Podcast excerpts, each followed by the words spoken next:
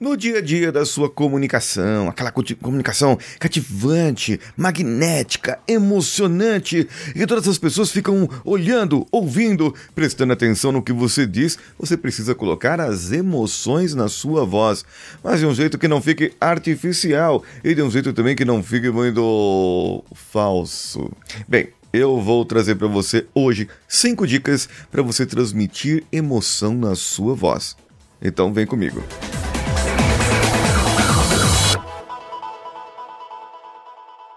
Alô você, eu sou Paulinho Siqueira, esse é o CoachCast Brasil e hoje nós estamos aqui nos episódios 1600 e lava cacetada. Basicamente, eu vou transmitir aqui algumas emoções para você e você deve começar a lembrar agora dos momentos. Esse episódio vai ser bom para você, para você poder lembrar dos momentos bons, dos momentos ruins, dos momentos tristes, dos momentos alegres da sua vida mas vai ser muito bom para que você possa ter isso dentro de você. Bem, eu aqui no podcast, no áudio somente, você me ouvindo, você vai prestar atenção na minha voz. O jeito que eu estou falando agora, eu não estou transmitindo emoção alguma. Eu estou aqui na emoção neutra. Eu não estou trazendo para você nada muito empolgado e nada muito pesaroso. A primeira dica é você prestar atenção na sua fisiologia.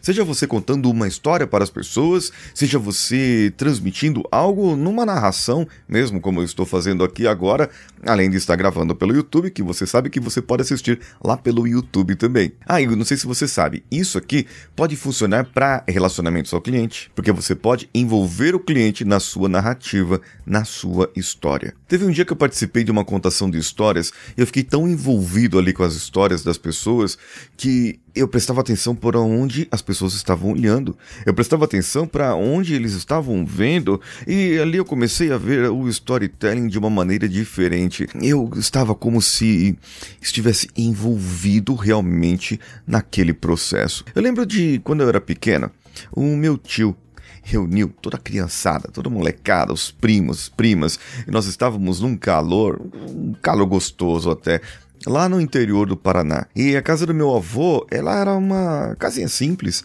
lá no meio do mato, numa cidadezinha chamada Lagoa Seca. Bem, Lagoa Seca era o apelido, porque lá era uma lagoa. Imagina você, uma lagoa e onde foi seca ali aquela lagoa, e por isso ficou Lagoa Seca. Mas o nome da cidadezinha ou do lugarejo era Flórida do Ivaí. Ivaí era o rio que passava ali na região e que abastecia os mananciais, as águas, e que o povo ia pescar de vez em quando. Era muito gostoso. E nós estávamos naquela noite, uma noite com uma lua muito cheia. E ela brilhava, aquela lua, no quintal de casa.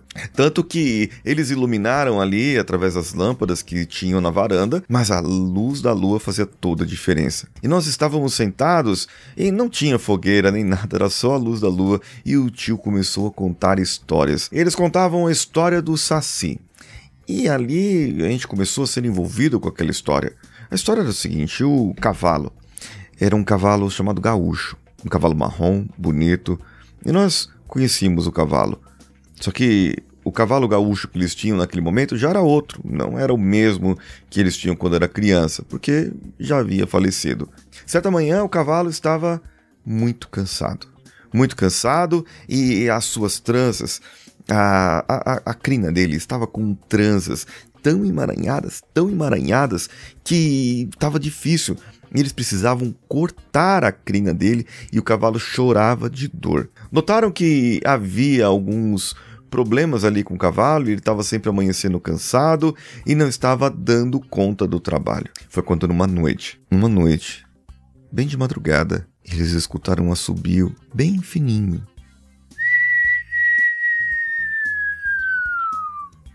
Lá no meio do pasto.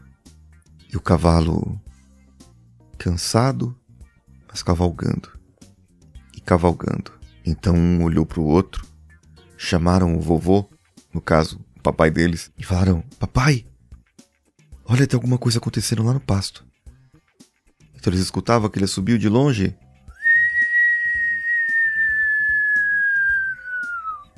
Muito ardido, bem mais agudo do que eu estou fazendo agora. Eles olharam para o pasto e viram uma cena aterrorizante. Nesse momento, meu tio pegou e chacoalhou. Um tio que estava escondido, desgramado, ele chacoalhou um pé de café que estava na nossa frente ali e toda a criançada deu aquele grito. Uau! Era a história do Saci. O Saci Pererê tinha pego o cavalo e tinha feito traquinagens com ele para que ele amanhecesse cansado e o povo não pudesse trabalhar. Percebe aqui a maneira como eu trouxe a emoção? Na verdade, essa história, ela é uma realidade. Ela é uma verdade, é uma história que me contaram. Não uma história do Saci, mas a história que me contaram. Só que o que me trouxe a transmitir para você essa história novamente é a emoção que eu vivi no passado. Então aqui a primeira dica, quando você vai trazer algo, traga a mesma emoção, traga aquele mesmo momento.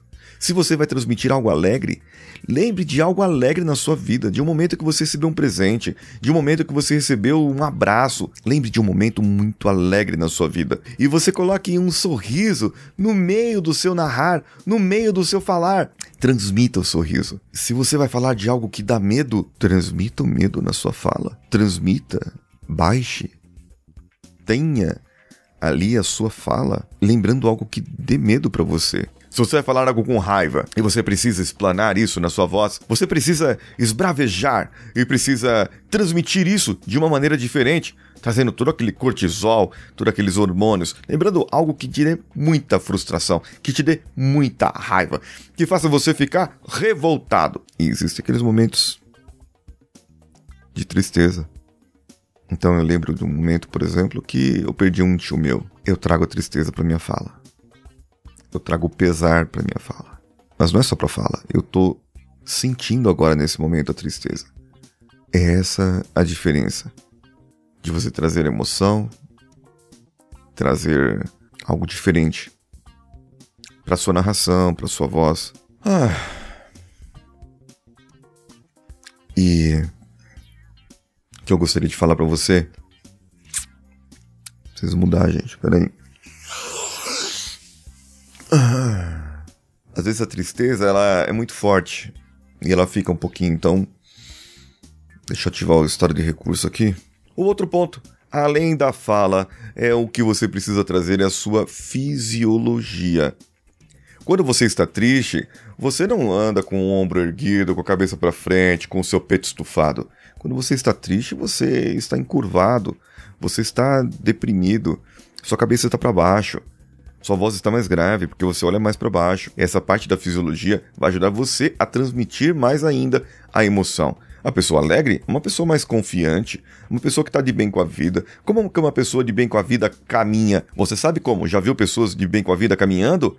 Sabe aquela, aquele cinema com o camarada lá, o Steve Maguire, o Steve Maguire, o Ted Maguire, sei lá, o Homem-Aranha lá do primeiro filme, do primeiro Homem-Aranha, ele caminhando, saindo, todo feliz porque tinha conseguido a namorada dele e bate os dois pezinhos assim todo feliz, todo cantando, cantarolando, todo alegre, todo contente. É o jeito de caminhar e o jeito que eu vou falar também. O alegre, ele fala mais rápido, ele, ele fala expressando um jeito diferente. O raivoso, ele também fala rápido, só que ele fala mais alto, ele fala mais esparolado e ele procura agitar mais as mãos, num gestos mais amplos do que o comum, mais amplos do que o autoconfiante. Já a pessoa com medo é quase uma tristeza ela fica mais contida, fica mais reprimida, colocando as mãos na frente do seu corpo, protegendo, protegendo-a de alguma coisa. Esse é o medo. Preste atenção que então a comunicação não verbal e a verbal vai fazer parte